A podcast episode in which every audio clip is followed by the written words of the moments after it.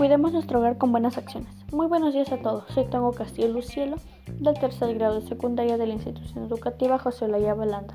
Hoy les voy a hablar de un tema muy importante que deberíamos tomarnos en cuenta para que esta situación no empeore. Y este problema es la contaminación, que no solo afecta a los ecosistemas, sino también al mismo ambiente que respiramos. Esta situación cada año aumenta y cada año que pasa ocurre más consecuencias a causa de nuestras acciones de no cuidar el medio ambiente, nuestros recursos y todo lo que nos rodea. Y las consecuencias también nos afectan a nosotros mismos como personas. Por ello, en esta ocasión, te presentaré un poco más de información de lo que está pasando cada día en nuestro planeta, pero también algunas acciones positivas que podríamos realizar para dar un cambio en nuestro ambiente y hábito de vida. Como sabemos, la contaminación cada día aumenta y nos perjudica a todos los seres vivos. Así de años la contaminación era un gran problema para los investigadores, ya que se no tenía un gran, un gran índice de preocupación. Pero a medida que pasan los años, este problema ha tenido más importancia a causa de las diversas consecuencias que estamos viendo ahora en la actualidad. Para ello, diversos investigadores usaron como método la notación científica para poder encontrar y tener un mejor cálculo de cuánto más aumenta la contaminación y cuánto contaminamos nosotros como personas.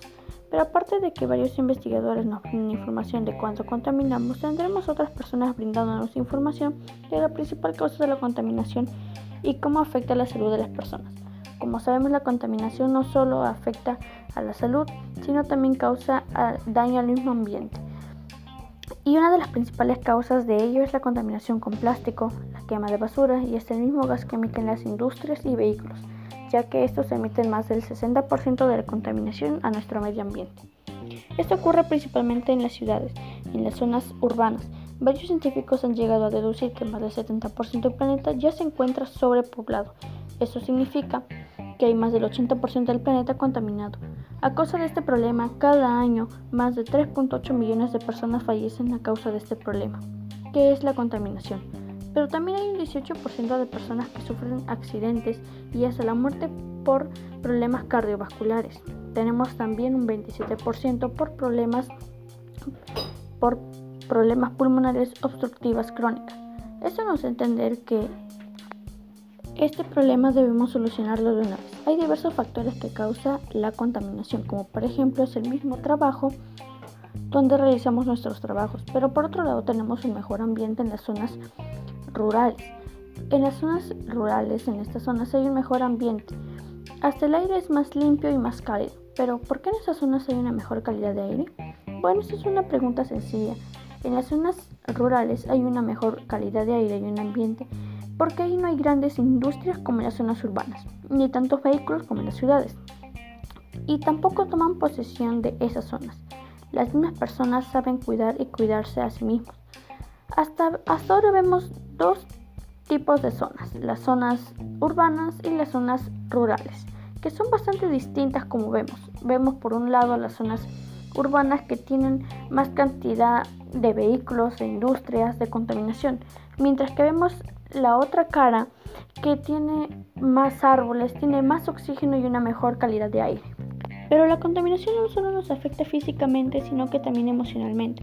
Por ejemplo, de acuerdo a los psicólogos, los problemas de salud mental en ese tiempo de pandemia ha tenido un incremento, ya sea por problemas al momento, por ejemplo, de que fallece un familiar, o por las diversas emociones por las que pasa, por el mismo estrés que sienten y también por la acumulación de trabajo por sus responsabilidades. Pero también sienten así porque no están en un ambiente cálido que les pueda ayudar a relajarse. Este problema antes era solo un 25%, pero ahora por el tema de la contaminación y por el tema actual que estamos pasando, que es por la pandemia, está incrementado un 54%.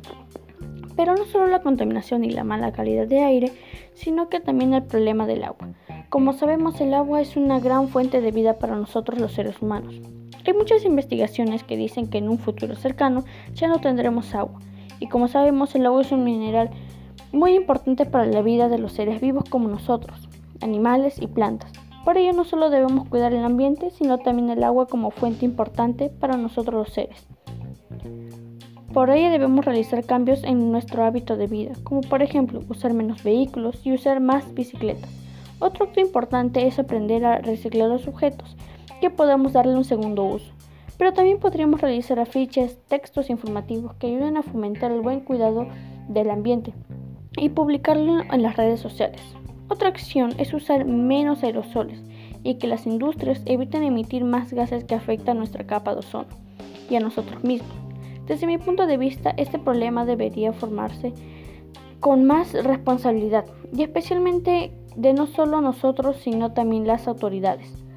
Pero también tenemos que solucionar este problema con mucho, con mucho entusiasmo.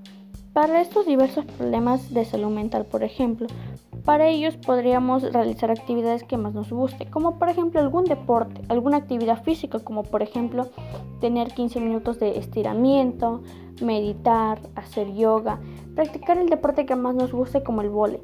Sé que ahora no podemos salir, por ejemplo, a las canchas de fútbol, a los parques, pero en un espacio pequeño de nuestra casa podemos podemos realizar nuevos deportes innovadores que nos puedan ayudar a desestresarnos. Por ejemplo, ¿no? El juego de charadas, por ejemplo, o algún juego innovador que en familia nos ayude a poder sobrellevar la pandemia.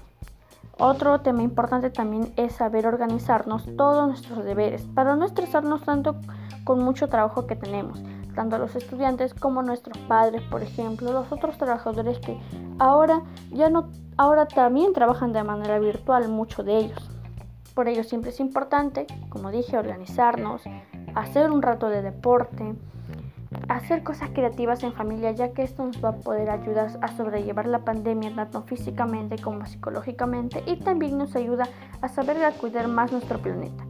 En la conclusión que hemos llegado es que debemos aprender a cambiar este problema y que no todo lo que pasa es negativo y que debemos aprender a cuidar nuestro ambiente, nuestra agua como fuente de vida y nuestra salud física y también mental para así tener una mejor calidad de aire y una mejor salud y nosotros somos las únicas personas que podríamos realizar un cambio para el beneficio de todos, siempre y cuando tomando conciencia de nuestras propias acciones. Espero que toda esta información les haya servido para poder hacer un cambio en nuestro hábito de vida y poder salvar nuestro planeta. Gracias.